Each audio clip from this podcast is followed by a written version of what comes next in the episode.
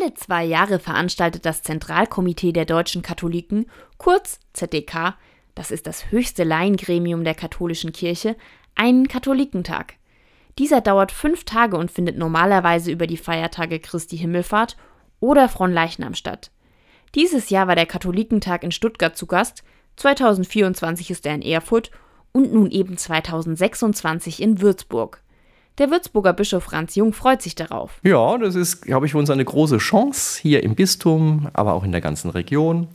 Wir sind keine dieser großen Städte wie München, wie Stuttgart, wie Hamburg. Äh, wir sind klein, aber fein. Und Würzburg kann laut ihm mit einigen Dingen für den Katholikentag punkten. Erstmal ist Würzburg eine wunderschöne Stadt. Zweitens leben wir im katholischen Unterfranken.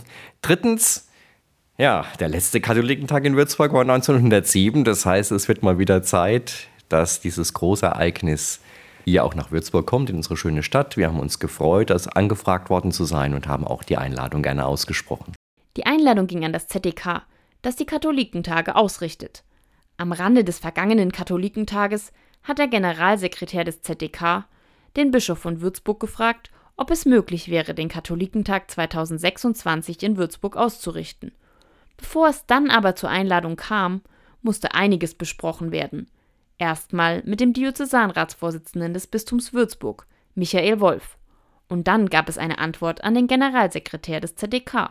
Ja, wir werden das Gespräch suchen, auch mit der Stadt. Wollen wir gemeinsam mit dem Oberbürgermeister und mit allen Verantwortlichen hier, das ist ja ein großes Ereignis, was auch die ganze Region betrifft, äh, diesen Weg gehen. Es geht natürlich auch wie immer um die Frage des Geldes und der Finanzierung und haben dann im Schulterschluss noch einmal Generalsekretär unser Ja-Wort gegeben. Der Würzburger Bischof hofft dann 2026 auf viele Teilnehmerinnen und Teilnehmer. Wir haben nicht die Kapazitäten wie die großen Städte, aber wir sind wunderbar erreichbar. Wir liegen im Herzen Deutschlands.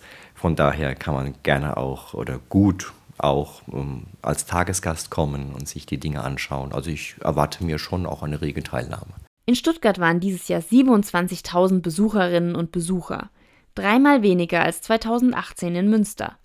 Allerdings schwankt die Zahl der Teilnehmer der Katholikentage immer stark. Also erstmal hoffe ich, dass die Einschränkungen durch die Pandemie dann wirklich aufgehoben sind. Das kann man nicht absehen. Das war in Stuttgart sicher eine schwere Hypothek, dass die Leute vielfach in Unsicherheit waren, auch nicht klar war, wie das geht mit Großveranstaltungen.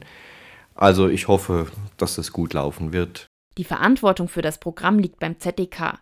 Die konkreten Planungen beginnen aber erst nach dem Katholikentag in Erfurt.